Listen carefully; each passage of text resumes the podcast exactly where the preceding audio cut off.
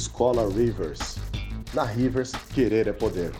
www.escolarivers.com.br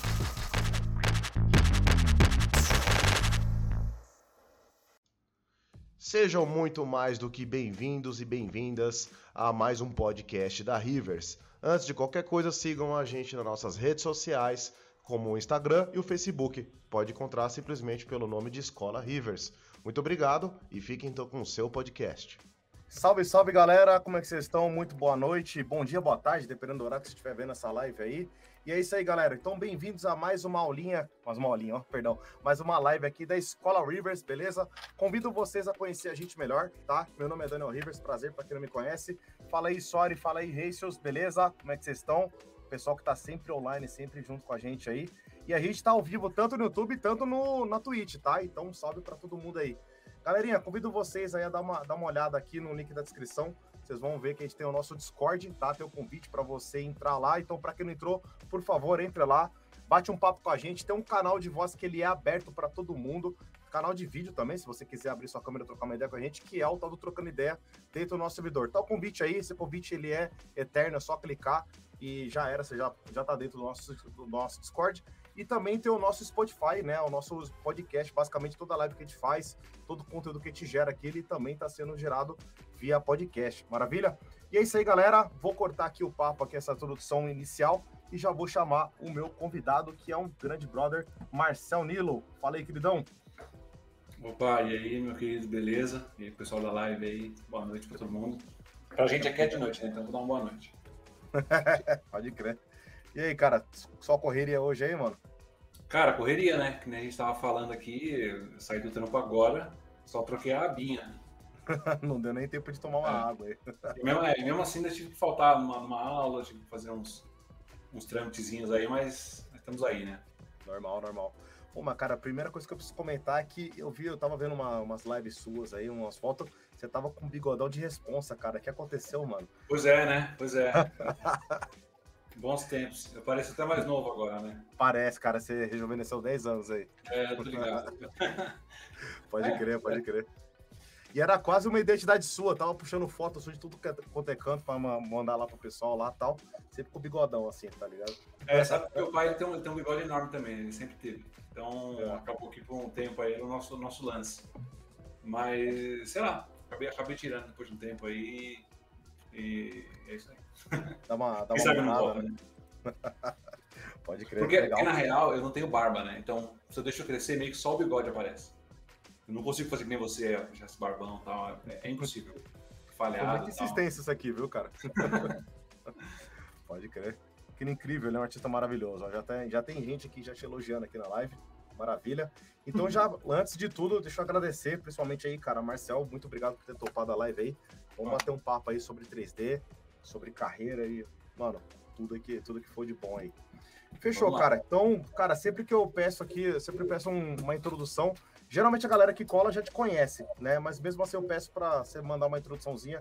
Quem que é tu aí, cara? Conta aí quem que é Marcel Nilo. Cara, vamos lá. É... Pô, eu entrei no mercado de 3D em 2007, né? Então já, já fazem uns 15 anos, né?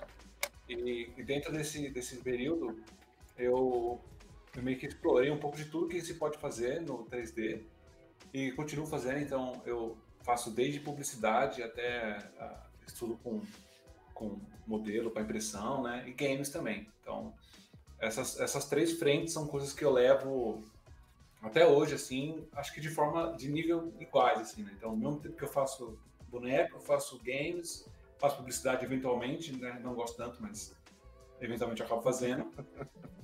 Um, e, cara, é uma, é uma, coisa que eu amo fazer, assim, desde o primeiro dia, né? O meu, a minha história com 3D, é bem, é bem engraçada, porque eu trabalhava numa empresa de... tirava xerox e eu era registrado pelo CIE. O pessoal que é de São Paulo deve conhecer. Sim, eu fiz evento já para eles. Ah, então. Legal. E aí você deve saber, então, que para quem é do CIE, você tem que, ser, tem que estar estudando para continuar empregado. Sim, sim. E eu lembro que aí eu procurei um curso de 3D, eu sempre gostei de desenhar, mas eu procurei um curso de 3D na época é, que eu achei legal tal. O primeiro que apareceu no Google, primeiro foi o primeiro que eu acessei, assim, era uma escola chamada Alpha Channel. Alpha é, nossa. Acabei, 2010, 2011, isso aí. É, não, 2007. 2007. Eu, eu, é, eu era da turma 14. Caraca. E é, faz, faz um bom tempo já. E aí, eu comecei em 2008, você ganhou de mim, cara. Não, você fez Alpha Channel? Não, mas eu comecei games 3D em 2008. Você ah, entendi. Um pouquinho antes aí. É, aí eu entrei na escola para poder continuar trabalhando na empresa, né, de Xerox. Uma semana depois, assim, estudando, eu falei, meu, é isso que eu quero para mim. Eu larguei o trabalho, só para dedicar ao estudo. Então, acho que a graça é, eu entrei lá para não perder o emprego, né? E eu me achei, assim, de um nível tão, tão forte que eu larguei o emprego uma semana depois, né? E enfim, peguei um ano aí só para estudar, né? tinha acabado de sair da escola, estava com 17, 18 anos. E não parei mais. Cara, logo de cara já notei que você citou três áreas que você atua, atuou e atua ainda. Tem uma briga com a outra pra caramba, né? Infelizmente, dentro do 3D, principalmente, a gente tem umas áreas que brigam aí, né? Games e colecionáveis, né? E ainda mais publicidade, cara. São três áreas que, assim, uma. Não vou dizer que é diversa a outra, assim, mas não é tão comum encontrar gente que trabalha nos três simultaneamente. Te perguntar aí, cara, como é que é, primeiro de tudo, trabalhar com os três, assim, tentando conciliar um com o outro aí, cara? Pois é, é eu comecei na publicidade, porque era o que tinha na época, né? Quando eu entrei assim, uh, o ZBrush estava muito começando, né? Então, os grandes nomes que a gente conhece aí de artista também estavam começando, não a, a, forma de você ter um ArtStation, que nem existia na época, era, era bem diferente do que tem hoje, né? Então hoje é comum você pegar um, um concept de alguém, reproduzir em 3D e postar lá e fazer um, uma cara de bonequinho e tal. Esse é mais ou menos um praxe, né, de um modelador. Mas na época era, era bem diferente. Então você tinha que fazer, o pessoal meio que fazia um, uma, uma, obra de arte, vamos dizer assim. Então criava uma cena, com, passava uma ideia, essa parada aí. Uh, com o tempo acabou foi mudando mas como é, isso era de praxe, acabava que conversava muito com a publicidade, que também era criar a cena inteira, criar um produto, criar um ambiente. Então eu acabei caindo na publicidade, e na publicidade você tem meio que saber fazer tudo e fazer tudo bem, né? Uh, então, desde modelar, mas você não para só na modelar, você tem que saber fazer um render, você tem que saber, às vezes, às vezes animar, às vezes fazer um fluido. Sim. Então, eu meio que aprendi a trabalhar de fato depois que eu entrei no mercado de trabalho, que foi para fazer publicidade. Fiquei um ano trabalhando numa empresa chamada Boot 3D, não sei nem se existe mais. Mas eu aprendi muito lá. Aprendi com um cara chamado Baltazar. Cara, ele me ensinou praticamente tudo que eu sei sobre render. Que da hora. É, então, um grande diferencial que eu sei que o meu trabalho tem é justamente esse conhecimento de render, de iluminação e tal. É, e aí acabou que isso eu fui levando dessa forma. Aí começou a surgir o mercado de games de um, de um modo mais é, é, mais volumoso, né, para todo mundo. Porque no começo, quem trabalhava com games era a gente que trabalhava para fora e era um ou outro. Então hoje em dia é mais comum. Mas foi surgindo, e a mesma coisa com estatuetas também, foi surgindo. Como eu sempre gostei muito, muito mesmo, assim, de, de modelar tal, eu sempre fui, fui, estudando isso aí. Eu vi um negócio lá e falei, meu, vou fazer isso aqui. Então, é, nunca fiz uma mulher, vou fazer uma mulher, tentar fazer uma mulher legal. Nunca fiz cabelo esculpido, então vou, peguei o Fera para fazer e fiz um cara que é todo de cabelo. Agora eu quero fazer um real time que eu nunca fiz. Então, como eu meio que estou sempre me desafiando a aprender uma coisa nova, é, eu vou atrás do desafio, né, no caso, acaba que o meu leque ele foi se abrindo demais. Então, boa parte da minha semana é, é eu meio que rebatendo trabalhos, porque eu já tô, não consigo pegar mais trabalho do que já tenho. Problema mas aí o cara abre meu portfólio lá, o cara de games, ele sabe que eu vou dar conta, ele me chama. O cara que abre escultura vai lá e me chama. O cara que, que quer, de repente, fazer um trabalho mais, mais para parte de direção de arte também, é, para dar aula, enfim. É, o meu leque acho que ele ficou muito grande. Então, o que eu posso fazer, de repente, para focar um pouco mais a direção que eu quero é, é o tema. Então, eu gosto mais de coisa de guerreiro, coisa medieval. Legal. E aí, tudo que eu faço de trabalho pessoal vai para esse lado. Aí, o que eu faço de trabalho é, por fora mesmo, aí eu, é o que vier, né? Eu sou muito. Sou, eu não nego trabalho, não, cara. Não, não nego mesmo. Sei que tem muita gente que faz isso, eu pego todos. Tá certo. cara, mas você sabe que você foi comentando também de. de não, não, acaba não negando o trampo, de ser um pouco mais generalista, inclusive em termos de, de áreas e tal. Eu percebo que muito isso, eu já conversei com outros entrevistados, que eu percebo que isso é muito questão da era que você começou, né? Você, um, dois anos antes de mim, né? Comecei em 2008, né? é, meus alunos já me chamam de dinossauro já, né? Então, a gente é dinossauro para a garotada aí. Então eu percebo que muito. Eu não sei se é uma era que pegou aqui Brasil, São Paulo, não sei. Você é da onde? Desculpa. São Paulo. São Paulo.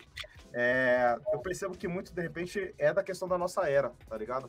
Então, assim, quando eu comecei, cara, é para eu pegar fila, pagar conta, pagar pensão, pagar as coisas assim e tal, eu tinha que ser generalista, cara. Não tinha muita também opção. Então, foi, foi modelagem de cenário, foi modelagem. Eu fui, fiz estamparia, né? Fui aprendendo Game Engine. Pô, Game Engine 2011, cara. Quem sabia essa parada? 2012, saca? Era uma coisa mais rara. Então, pô, me identifiquei aí com, com, com o, seu, com o seu início aí, cara. É, me, o seu início barra quase, quase até agora, né, cara? É, é eu percebo que é muito senso comum pra galera mais das antigas, assim, né? Não, não tô te xingando, tá? A gente não, é das antigas já. Ofensa nenhuma. Não, é, mas, cara, você sabedoria. é isso mesmo. É, como eu falei no começo, eu percebi uma mudança muito grande no mercado. Não só no trabalho, mas a forma de trabalhar, ou o tipo de coisa que aparece, o tipo de artista que surge. O que, o que eu percebo hoje, é, é, essa mudança de pipeline, é porque antes você tinha que saber, por exemplo, fazer um processo gigantesco para chegar no modelo final. Pois é. Pensando aí antes do ZBrush, né? Eu cheguei a pegar o ZBrush quando ele era 2,5D, né? 3D. Horrível. Pegar uma imagem, cortar lá, Exato. Subir, é, e gerar um mapa. Pente, um pente 3D ali era. É. Então, é, hoje em dia, o cara pode se dar o luxo de aprender a modelar só no ZBrush, só fazer escultura e acabou. Né? Esse trabalho, ele pode, por exemplo, viver disso, fazer escultura para fora, sim, enfim. Sim. Então, é uma coisa que eu percebo né, no, no trabalho tal, acaba que eu tenho que ensinar. Eu, eu, eu, tenho alguns alunos de vez em quando que eu monto workshop, mas no trabalho também isso acontece muito, porque eu tenho que dar alguns ensinamentos de, de pipeline que eu sei por causa dessa época antiga, de topologia, de edge loops e tal, que a galera hoje em dia simplesmente não sabe, eles não fazem ideia. Justamente porque, como mudou muito é, o mercado, o cara pode não saber mesmo e, e tá tudo bem, entende? Então acaba que a gente, como pegou essa época de saber um pouquinho de tudo e como o próprio trabalho ele era maior, a gente trouxe com a gente, a gente não vai desaprender isso, né? Então a gente acaba trazendo tudo, toda essa bagagem com a gente aí. E isso acaba sendo, claro, é, acaba fortalecendo o nosso trabalho no dia a dia também, né? Claro. Mas eu, eu percebo que até essa necessidade de saber fazer muita coisa hoje em dia, ela já não existe tanto, né? Dá para você ficar muito nichado num é. pipeline, num estilo de trabalho. Que nem você falou, cara, dá pra. Hoje em dia você começar e terminar, morre ali no ZBrush e, e dá pra tirar Sim. muito dinheiro com isso aí, tirar uma carreira nessa coisa aí. É bem isso aí. Cara, é, eu tenho muita pergunta aqui, é, é já engatilhada, inclusive convido a galera que tá vendo online, tanto na Twitch, tanto no, no YouTube, manda sua pergunta, manda seu comentário, manda seu elogio, se for o caso aí também. É, mas eu tenho, cara, primeiro de tudo, eu queria muito perguntar, que eu tava comentando com o Marcel, eu fui dar aquela stalkeada, que eu sempre dou com todo entrevistado, mas me pegou muito de surpresa aqui o livro, cara. O Marcel, para quem não sabe, ele tá em produção de um livro aí, inclusive é um dos primeiros posts dele do ArtStation. Você pode falar um pouquinho, cara, sobre o Aquele Garoto? Claro, posso sim. É, isso é um projeto que eu tenho que, que corre em paralelo na minha vida, né? E é algo que, que é bem desafiador para mim, é, porque eu tenho, buscado fazer algo bem legal assim. E, e cara, é, é muito difícil você sentar para escrever, porque é um, é um, trabalho praticamente 100% solitário. Você, você vai ficar de noite aqui escrevendo, as pessoas não necessariamente vão ler, é diferente de uma imagem que você pode jogar na internet, todo mundo vai opinar se está bom, se está ruim, você tem um termômetro. O livro as pessoas só vão conseguir chegar a, a ler, assim, entender, quando estiver pronto, basicamente. É então, é um trabalho que eu, que eu trago para mim para gerar esse produto, que é o livro, é um lazer para mim, mas acaba que é um exercício de autoconhecimento muito poderoso também que eu, que eu, que eu encaro. Isso já tem 10 anos mais ou menos, né, que eu, que eu trabalho nessa história. Posso dizer que agora ela de fato está ficando pronta, uh, entre altos e baixos. Eu não vou falar de, de mercado brasileiro, porque realmente aí todo mundo já sabe, mas o que eu posso falar que talvez seja tão óbvio é é muito difícil mesmo assim escrever algo realmente bom, sabe? Não que eu, não que eu esteja escrevendo algo realmente bom, mas é, da mesma forma que a gente busca excelência na escultura, eu busco na escrita. Na escrita. E nossa, tem muita técnica, tem muita coisa assim que a gente tem que se atentar.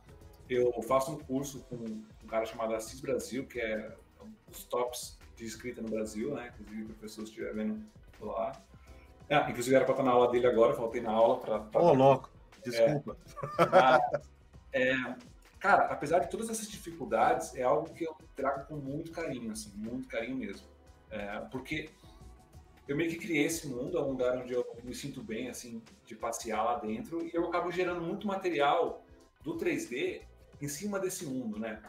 Então eu tenho bastante escultura que eu fiz, né? Eu cheguei a, a fazer bastante peça, eu desenvolvi bastante a minha, a minha técnica de desenho, que até, até começar a escrever eu não eu desenhava, mas eu não tinha ilustrações e tal, então eu aprendi a ilustrar pro livro, porque eu queria deixar a cara realmente do que eu imaginava é, printada.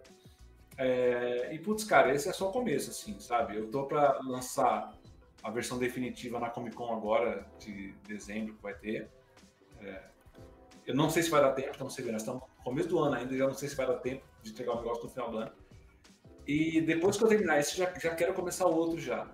Ainda mais é, difícil, ainda mais é, ousado.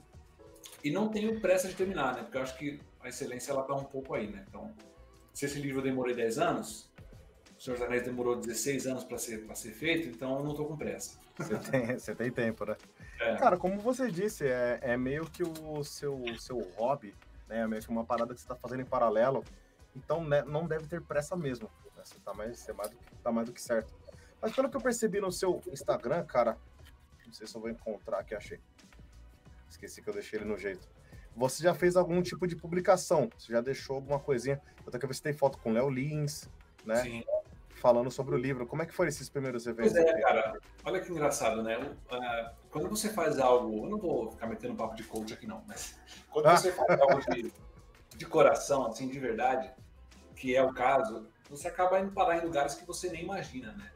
Então, quando eu comecei a escrever, eu publiquei, eu lancei, eu lancei dois, dois livros, na verdade, né? O que eu estou fazendo agora é condensando a história inteira em um único apanhado para lançar um livro único, né? Então, o primeiro e o segundo ele não tem fim, então eu escrevi o final do que seria uma trilogia e condensei num único livro. É por isso que ele não, eu vou lançar o final agora.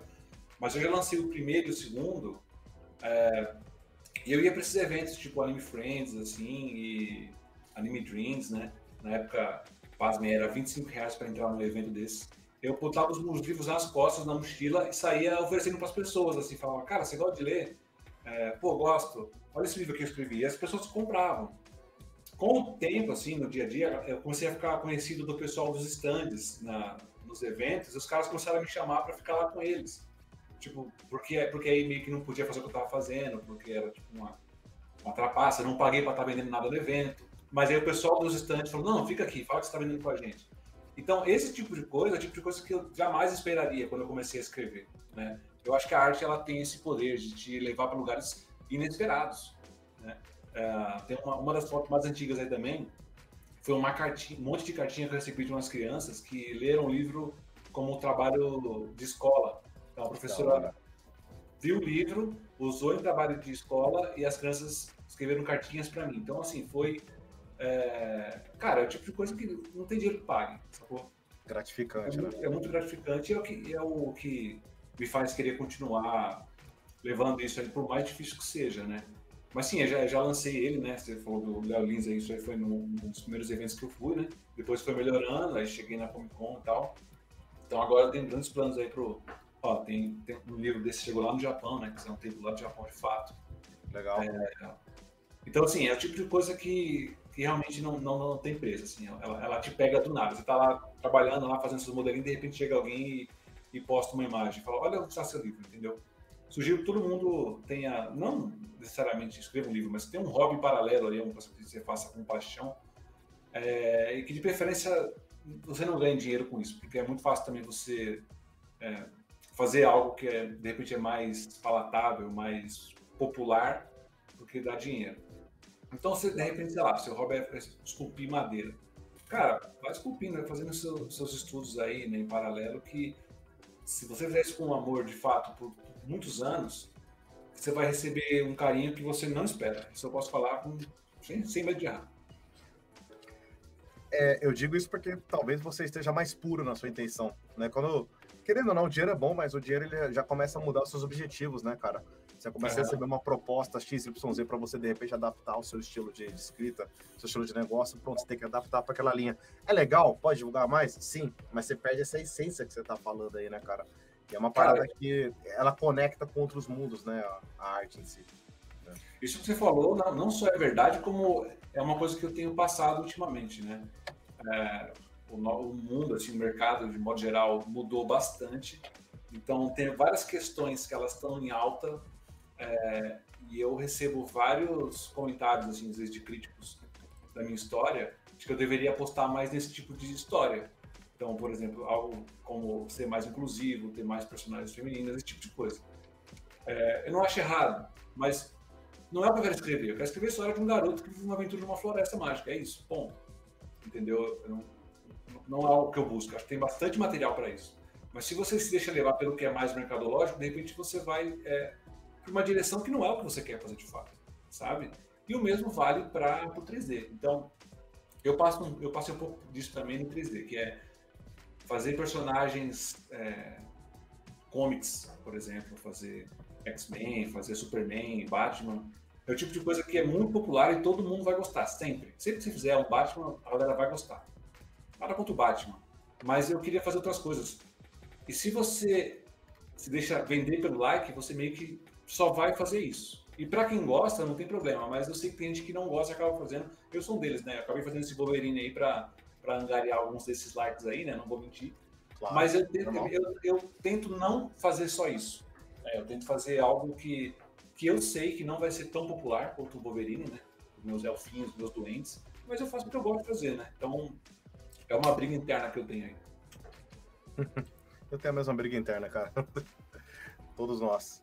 Tanto é que, cara, é... na hora que, a gente foi, que eu fui pedir, toda, não sei se o pessoal sabe, quando eu vou chamar um entrevistado, eu peço uma foto do, do entrevistado, mais alguma arte que ele prefira divulgar, né? Eu tava atendendo pro Treasure Planet, né? E ele preferiu a da, da diva do Overwatch, né? Por uma questão que, cara, esse aqui foi disparado umas paradas que mais me chamou atenção, não só da, da direção de arte toda, como um todo, assim, cara, mas a execução dele, entendeu? É uma parada que esse você arrancou meu leque, na hora, assim.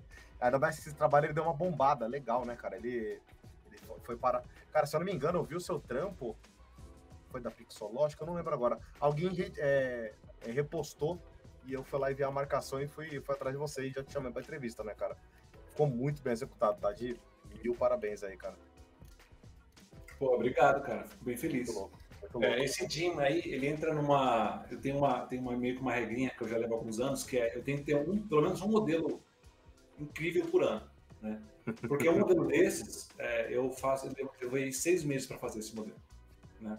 Então eu vou fazendo no tempo livre, entre outras coisas que eu faço no tempo livre, eu pego um dia para fazer e tal.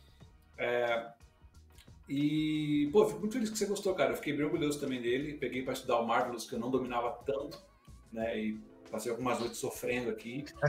Irrita pra caramba. É, pois é. E, pô, eu fiquei bem feliz assim, com o resultado, né? Porque é isso, eu, fiz me divertindo. Então, quando eu peguei pra fazer a sarminha, por exemplo, cara, eu ficava tipo, horas ali curtindo. Aí eu fazia design, não gostava, fazia outro design, design de dobra, design da, das costuras, né? É onde eu realmente me realizo, né? É, agora, falando em questão mercadológica, de fato, por mais que eu tenha gostado tanto e eu sei que a qualidade desse modelo está muito boa, não é o, tipo de coisa que eu tenho no meu portfólio que é mais popular, por exemplo. Qualquer Sim. modelinho que eu faça aí que é um IP, de repente um, né, a própria diva que a gente colocou no, no, no, no, no, banner, a diva eu fiz em dois dias. Olha. E ela é infinitamente mais popular do que o Jim, que foi difícil, que eu demorei seis meses para fazer, eu não sabia se ia ficar bom quando eu comecei, né? Então acho que entra um pouco em cima disso, né? Você fazer as coisas com paixão, né? É, você vai conseguir bons resultados. Né? Então, eu, eu, na verdade, tenho bastante orgulho desse, desses últimos modelos aí, né? Muito louco, cara, muito louco. E uma parada também que eu tava vendo, que você teve uma grande honra, né? De participar aqui de uma de um vídeo da, da própria Pixológica, né, cara? Você pode contar pra gente um pouco como é que foi você poder aparecer de cara aberta no próprio canal da Pixológica, cara? Deve ter sido uma honria gigantesca para você. É, como eu te falei, né? Quando você faz algo de verdade, assim, algo que você realmente é apaixonado, você não tem como você não ficar bom naquilo. Você faz muito porque você gosta. Simples assim, é hora de pôr. E eu tive a sorte, assim, de.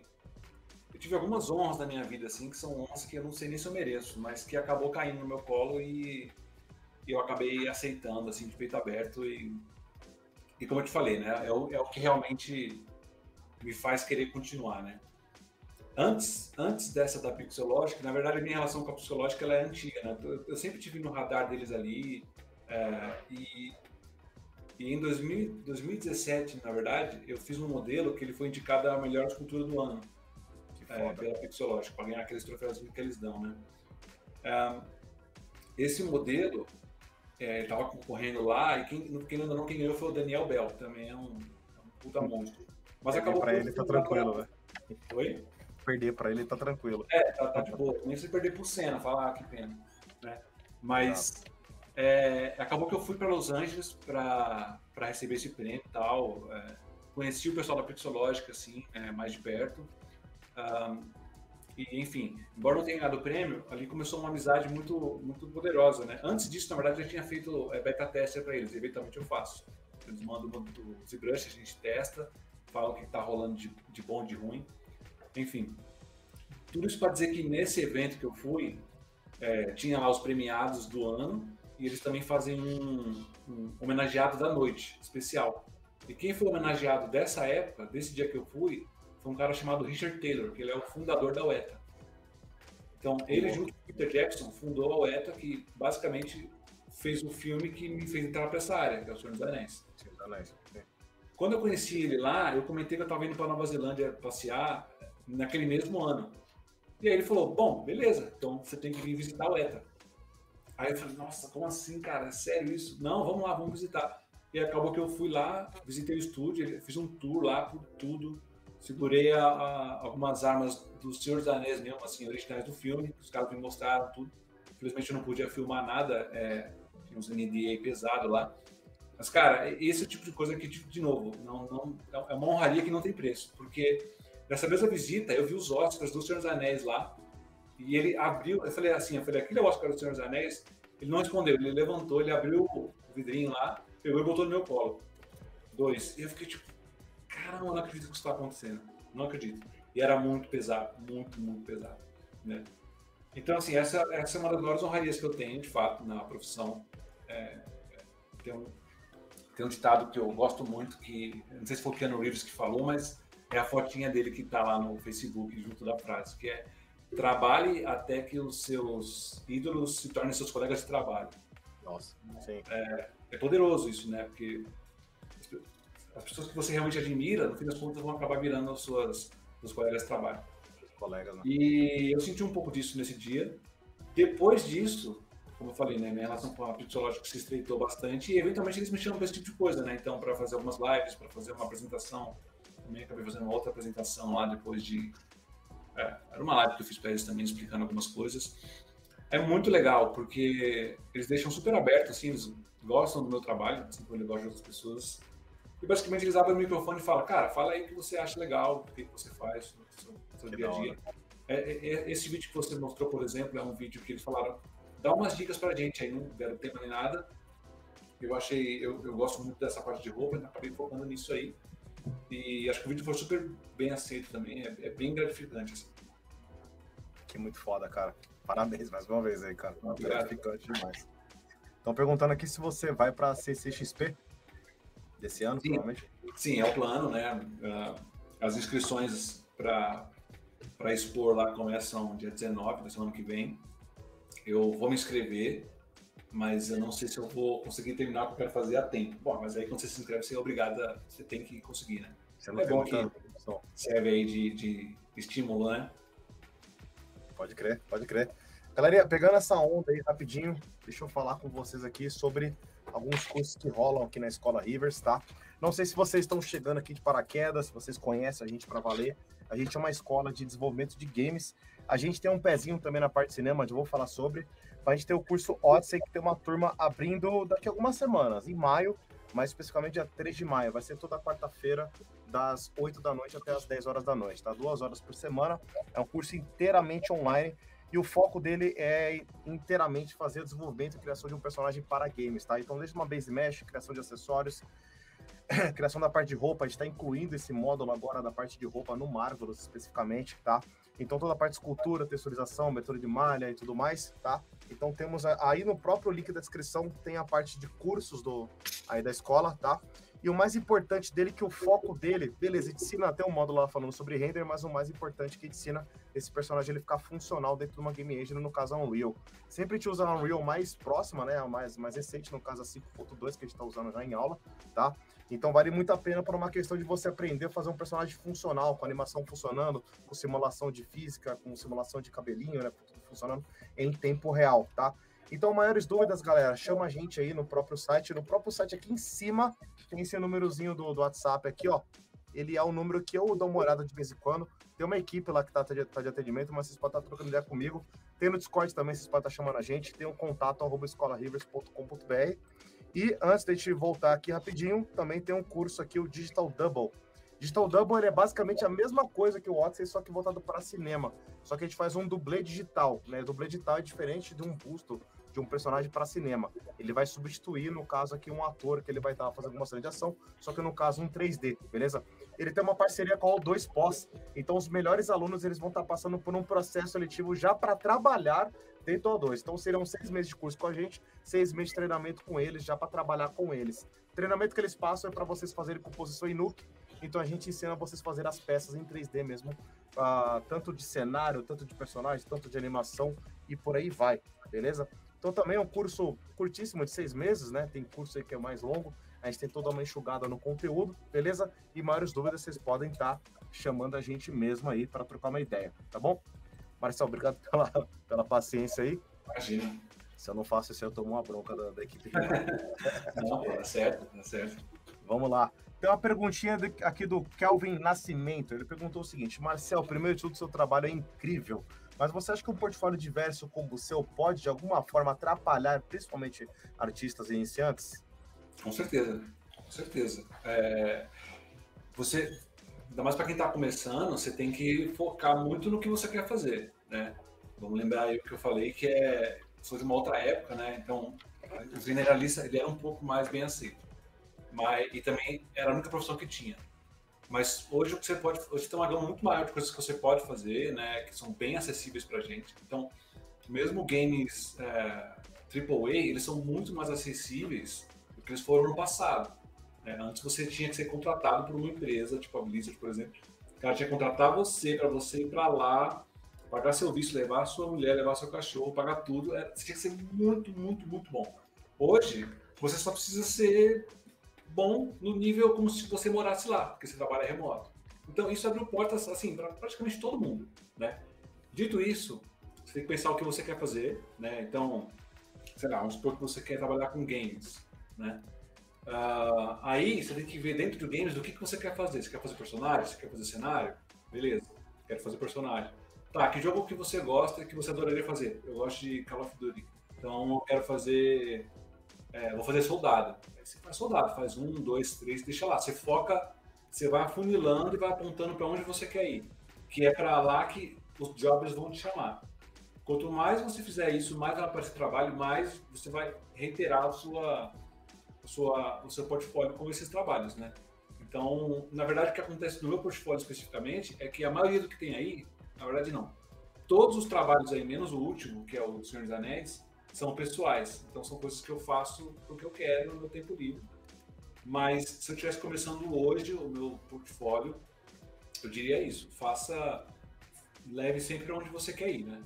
Um, esse Senhor Anéis, por exemplo, é uma coisa que não me paga tão bem quanto outros trabalhos que eu possa fazer com publicidade, por exemplo. Mas como eu gosto muito de fazer, é, eu acabo fazendo eles e eles chamam mais Senhor dos Anéis. Não sei se eu consegui me explicar bem, mas é, é, por aí, né? Quando eu faço esse tipo de trabalho, inclusive, eu, eu negocio com o cliente para ele mandar uma peça original para mim.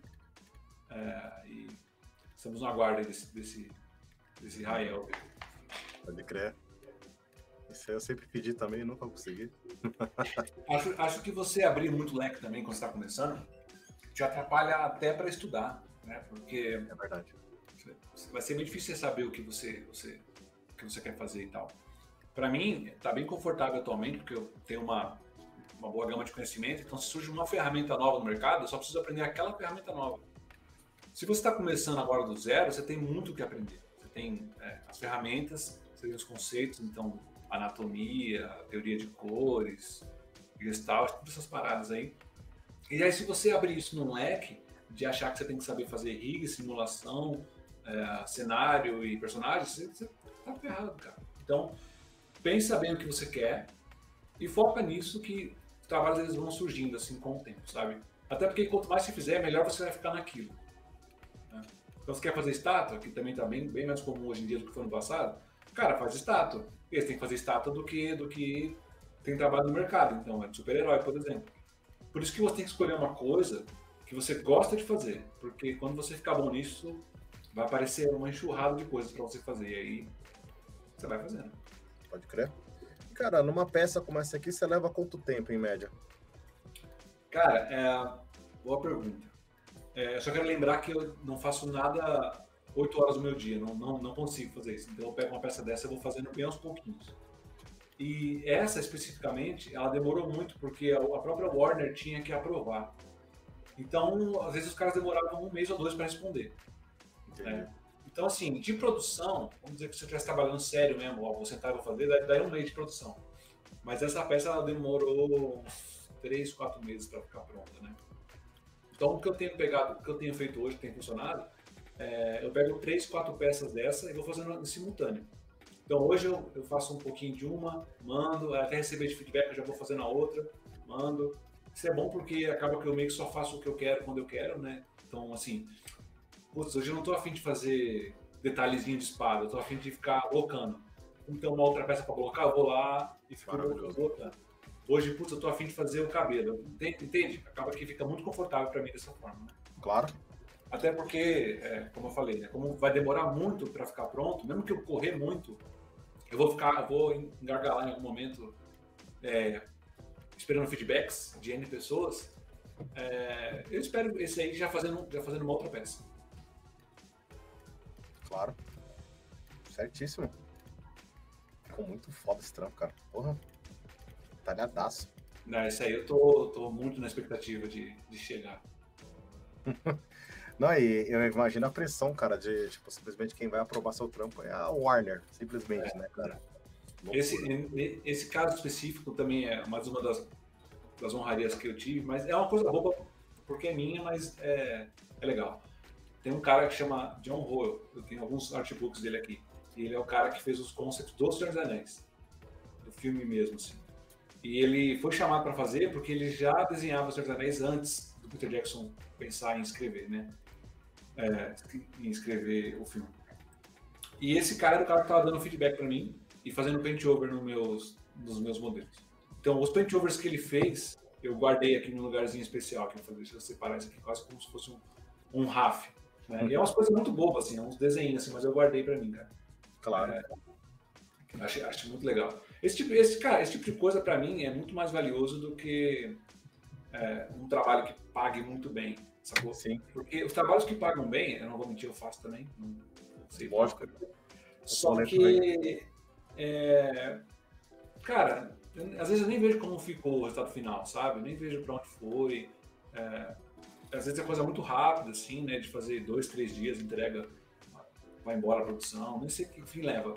Mas esses que eu faço, assim, com, com esse amor, assim, de verdade, assim, de ficar final de semana inteiro fazendo, de brigar com a mulher para conseguir um tempinho a mais para ficar esculpindo. é, isso acontece Clássico. bastante. Clássico. É, menos do que poderia, então, beijo, amor.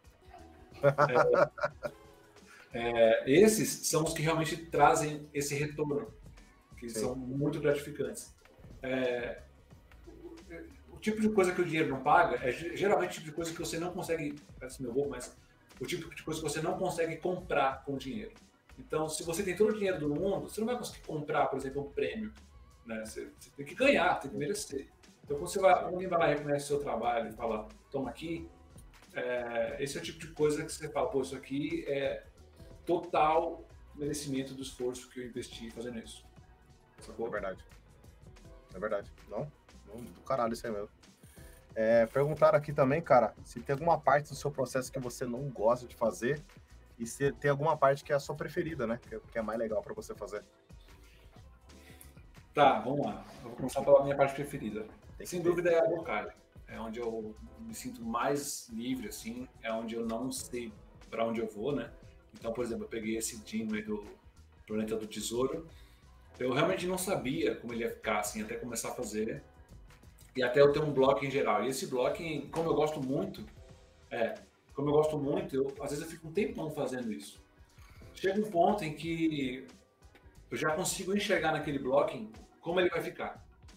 Eu sei exatamente como ele vai ficar com o resultado final. É, quando eu fizer refinamento, detalhes, costurinha e tal. A partir desse ponto, dependendo do nível que eu quero, acertar, eu quero acertar fica um pouco maçante para mim, porque a partir do blockout é, meio, é muito técnico, sacou? Então, por exemplo, eu fui lá e, e fiz o revólver, por exemplo. Aí eu, eu medi a inclinação da arma, a espessura do cano, mais ou menos aonde teriam os detalhes. Depois disso, é só refinar. E esse refino, ele, depois de um certo tempo, ele é muito automático. Você sabe mais ou menos o que fazer e como vai ficar.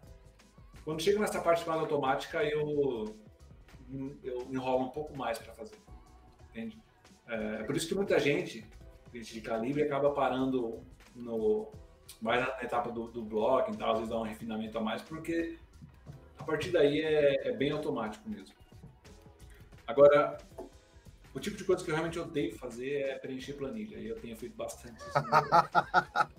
que horror, cara. Só de você falar já deu coceira aqui. É. Às vezes eu me sinto o delegado atrás da mesa, assim, sabe? Eu queria estar nas ruas lá pelo tiro, mas eu tô sentado aqui. Normal. Normal. Cara, pensa comigo aqui, com, eu como dono de escola, durante produtor, eu tenho que fazer muito contrato também, cara. contrato é chatão também, cara. Mas faz parte, né? Você tá, é, é, bem como você tá falando, cara. Você tá vivendo o seu sonho, você tem que pagar um pouco o preço das coisas também, né, cara? É, acho que faz parte. Tem um trampo sem específico aqui, cara, que eu queria muito falar sobre, que é a Winter Girl, cara. Que é, ela tem um pipeline assim, cara, esplêndido. Se for possível, você puder falar um pouco sobre o pipe, cara.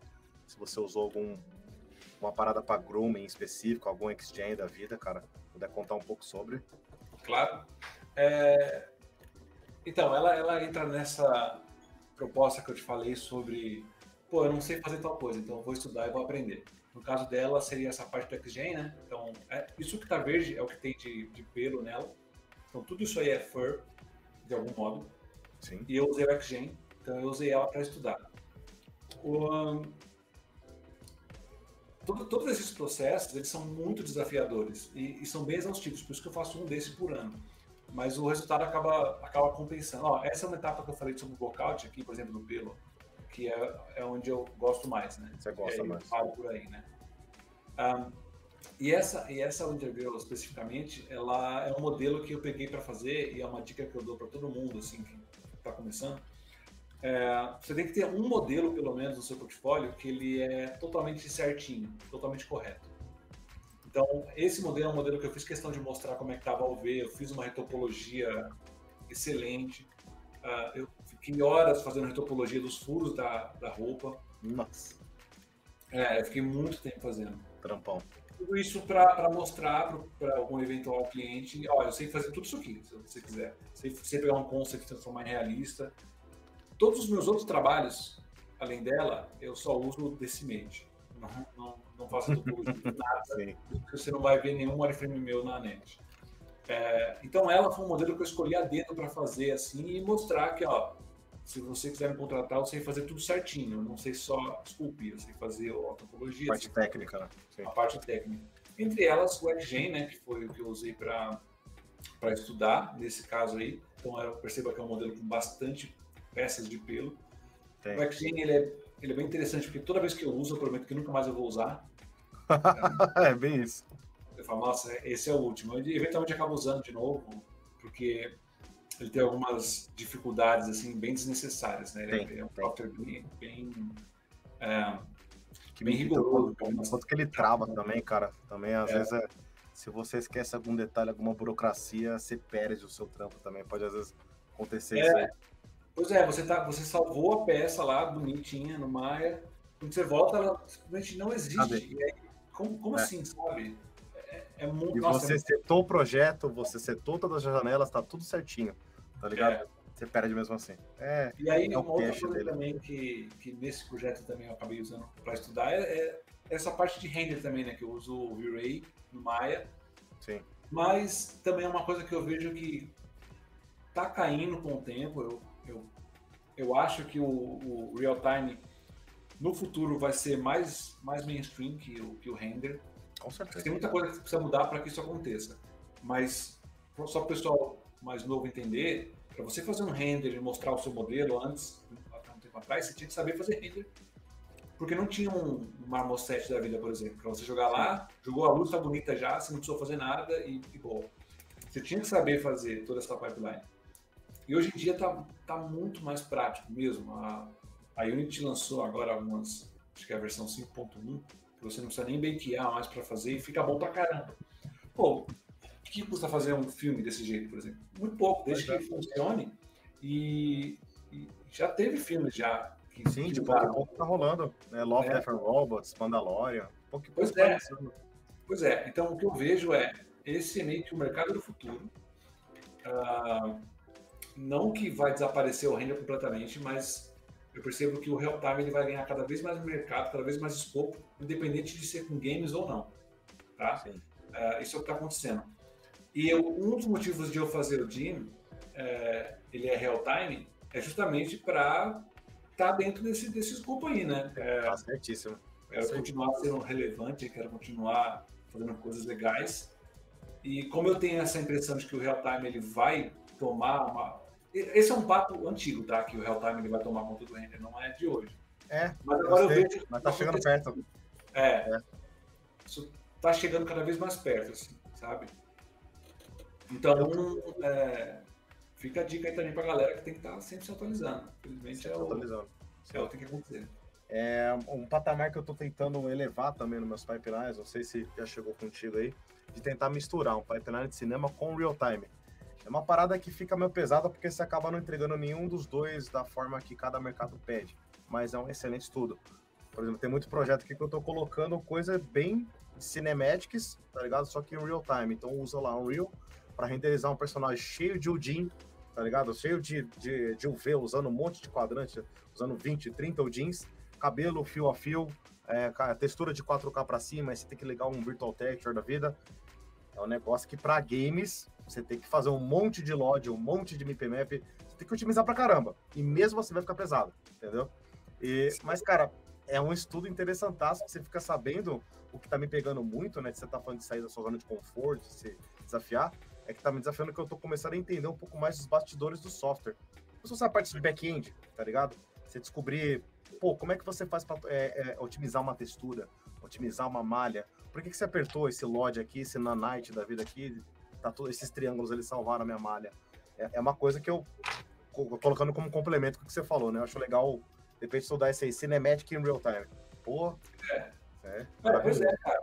Você, você faz isso porque você tem essa paixão de querer fazer. Você não sabe onde vai dar isso aí. Só que amanhã, depois, quando entrar num.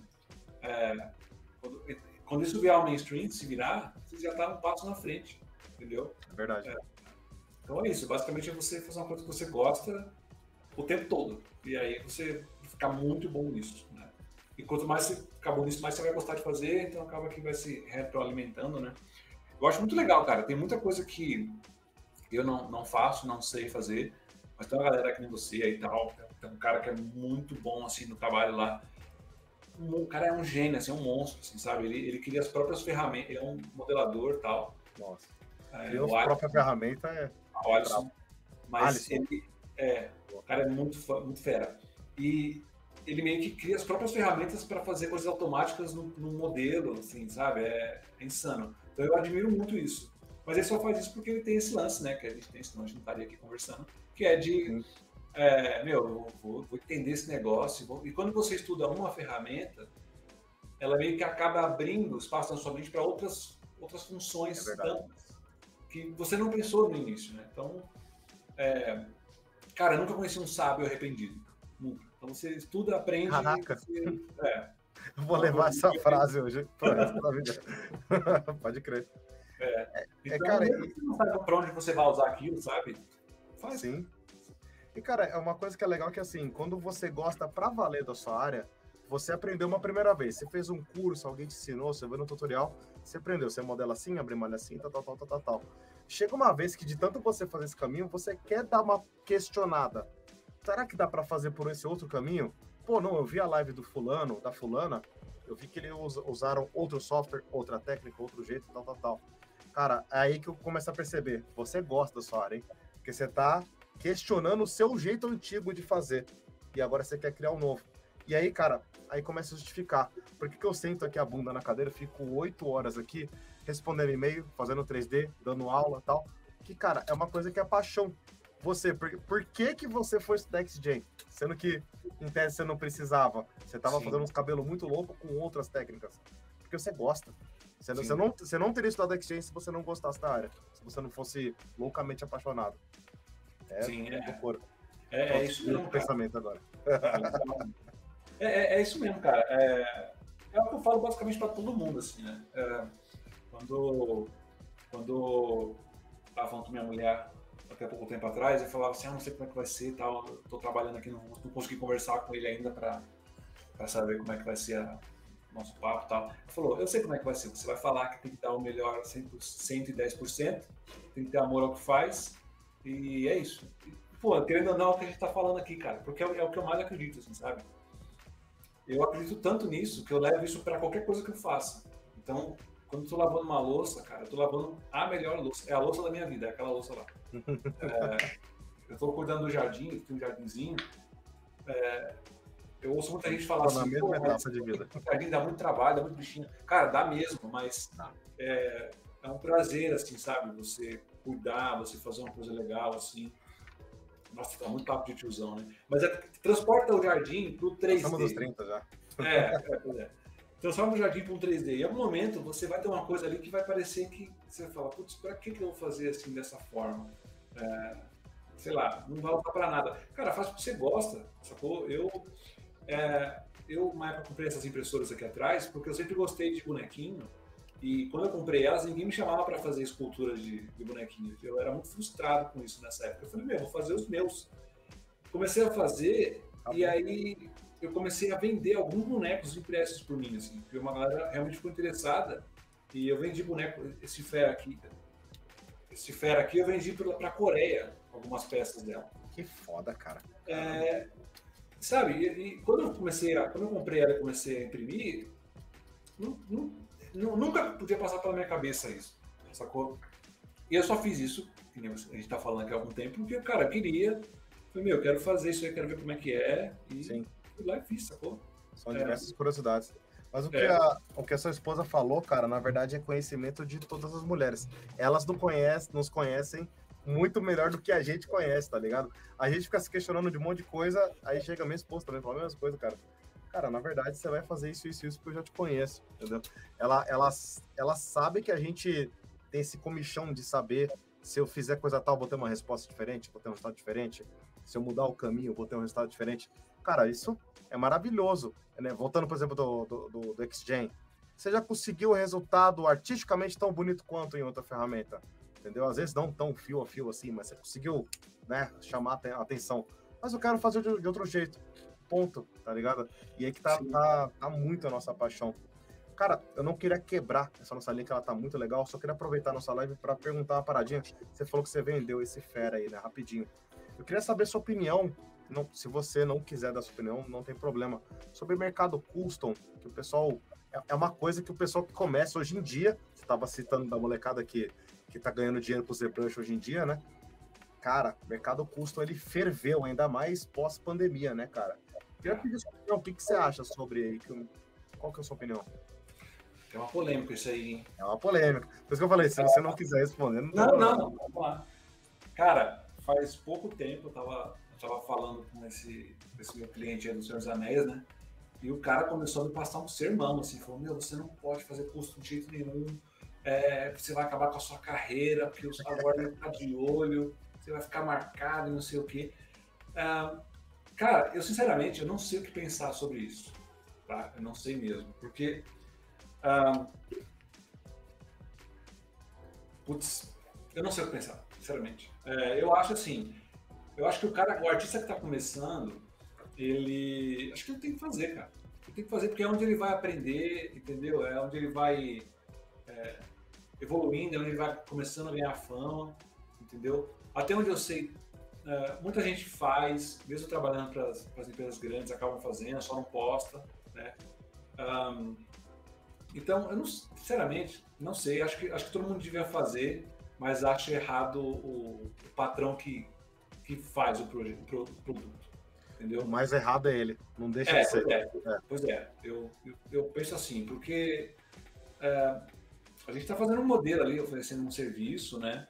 Um, mas é o cara que, vamos dizer assim, a gente também é culpado de certo modo, mas é que eu não sei se a gente é tão culpado por isso, entende? É meio, meio difícil, assim, entender. É que, é que é complicado que depende, a minha opinião, depende muito do ponto de vista também, né, cara? Depende do ponto de vista. Você pega lá, você acabou de citar dois pontos de vista. Você, artista 3D, o cara que está sendo. Você é o peão, você está sendo chamado para levantar uma parede, rebocar a parede tudo mais. E tem um uhum. cara que está te chamando. Se ele está te chamando para fazer algum empreendimento ali que ele é ilegal, como é que você, peão, vai saber disso aí? Como é que você vai saber que aquilo, é. aquele prédio vai ser usado para fazer uma coisa legal? Pois é, pois é. Então, assim, eu não, não julgo quem faz, né? É, na verdade, julgo, julgo bem poucas coisas na minha vida, porque eu entendo que cada pessoa está numa fase, está num momento, e, e acho difícil. Acho que sei lá, eu penso que isso já foi, já foi muito pior assim no passado, né? Uh, acho que era quando tinha um ou outro só que fazia, mas agora como ficou tão forte esse mercado, acho que é um pouco do que acontece com o mercado da música, né? Se os estúdios não mudarem a forma deles trabalhar, eles não vão conseguir bater, competir com isso, entende? Não vão. E como os customs eles estão feitos, são feitos assim de maneira primorosa, assim, não perde para ninguém, nenhum estúdio grande, realmente fica muito difícil você bater de frente com os caras, né? Não sei, não sei o que fazer, não sei é, como eu me sentiria se alguém pegasse os meus meus personagens e fizesse bonecos e vendesse eles. Eu acho que nesse momento agora eu ia ficar muito feliz. Ia falar, caramba, chegou nas pessoas. Tá? é. Mas não sei, não sei como, como seria isso aí. Mas assim, acho que a galera que tá começando, principalmente, que é quem, quem vai para esse mundo, cara, tem, tem que fazer mesmo. Fazer. Sim. Aí, aí, você, aí vai de cada um, de achar, de achar certo ou errado, né? Sim, sim. Chegaram a perguntar para mim um dia assim, Dani, você grava as aulas do, do seu curso, né? Eu falei, gravo. Enquanto a gente faz a ligação ali no Discord, compartilha minha tela e tal, eu gravo minha tela e descolo para os alunos, né?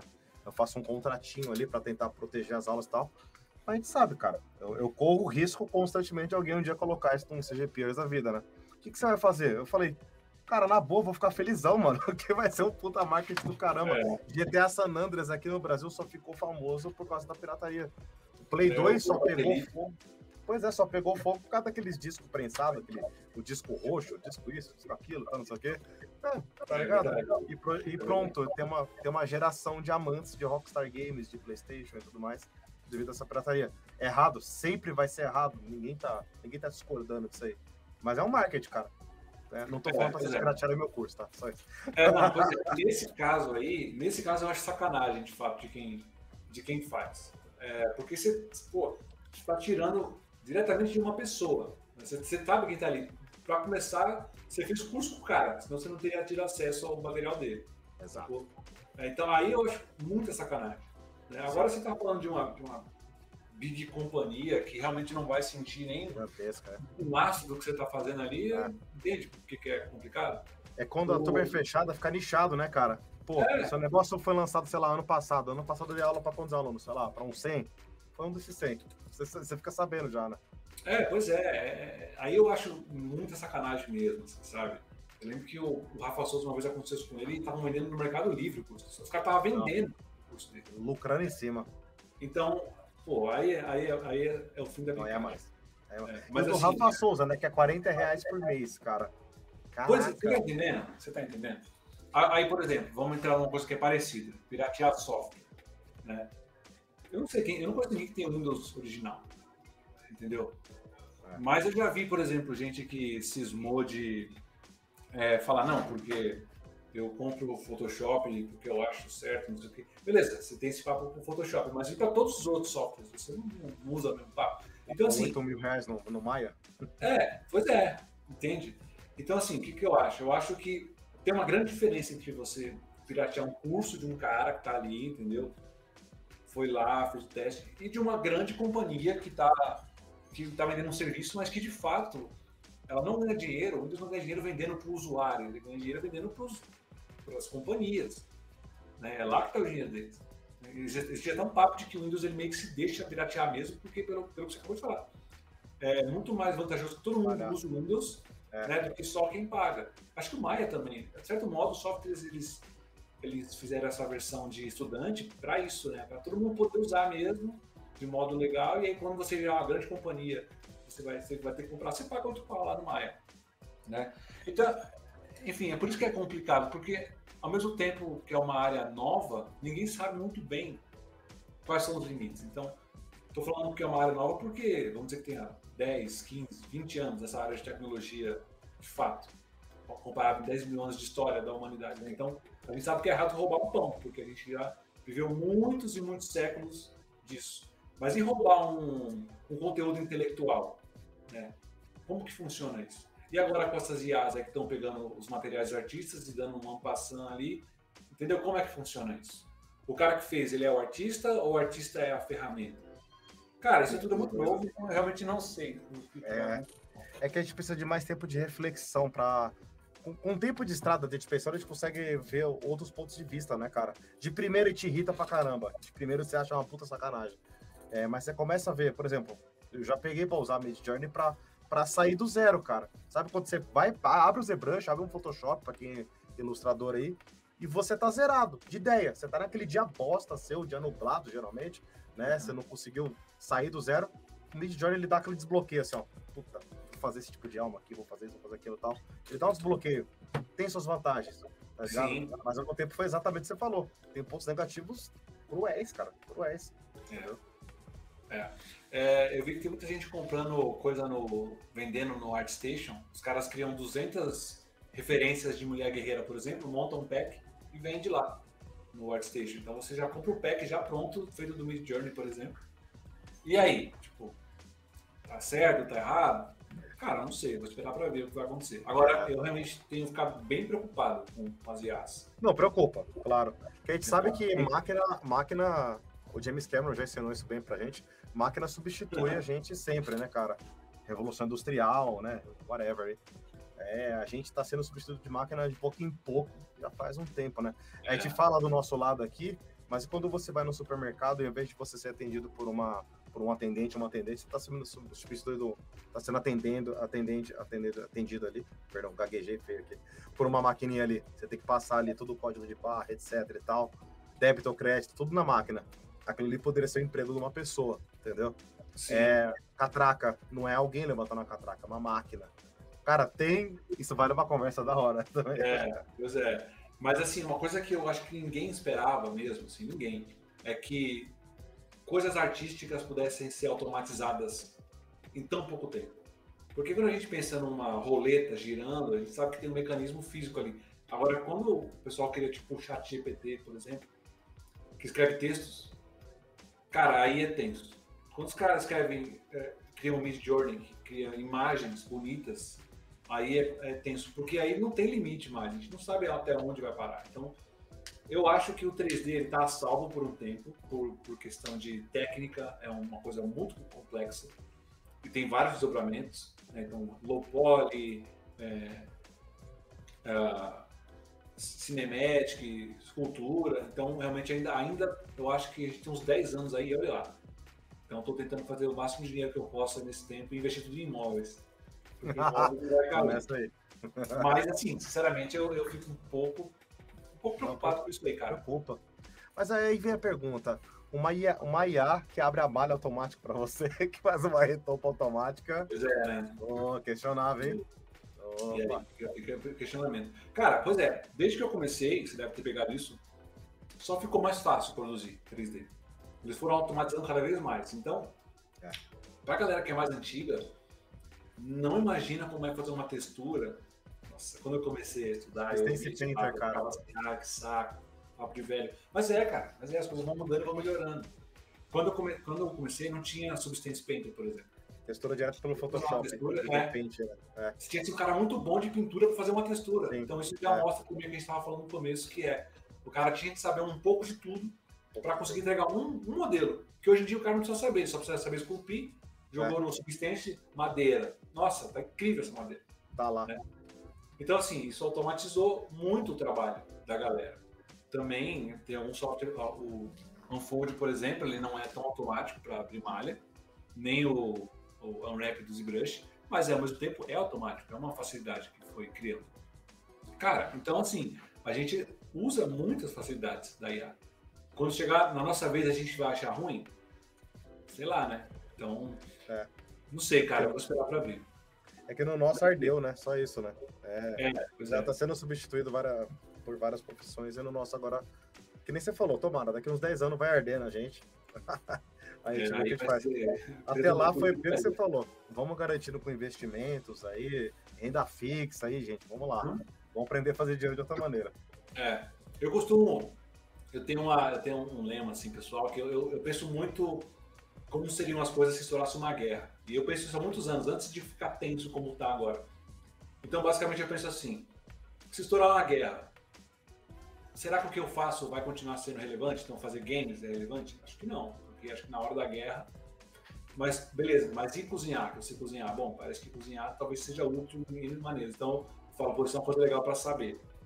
Entendeu? Por isso que eu falei dos imóveis, porque os imóveis, mesmo que tenha IA e robôs, tá, as pessoas vão continuar tendo que morar É. e vão continuar fazendo imóveis, entende? Então, tem um Cara, eu acho que a gente tá bem, cara. Que a gente faz investimento, a gente sabe cozinhar e a gente sabe plantar também. Então, a gente tá bem.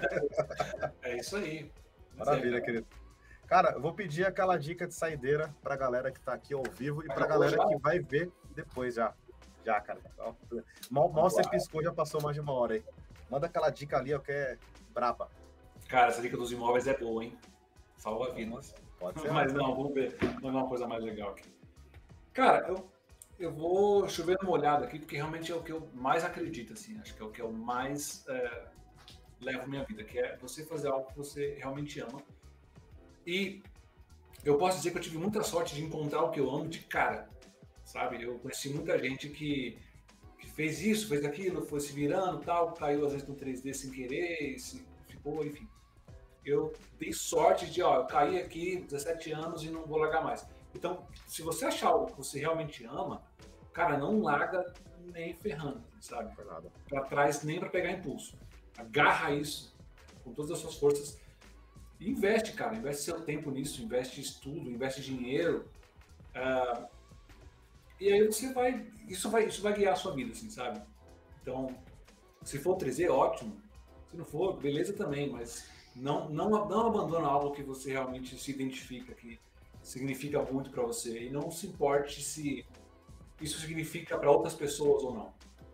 Sacou? Faça porque você gosta, porque é a sua, e em algum momento isso vai virar. Mas se não virar, dane-se, porque você estava se divertindo enquanto você estava fazendo.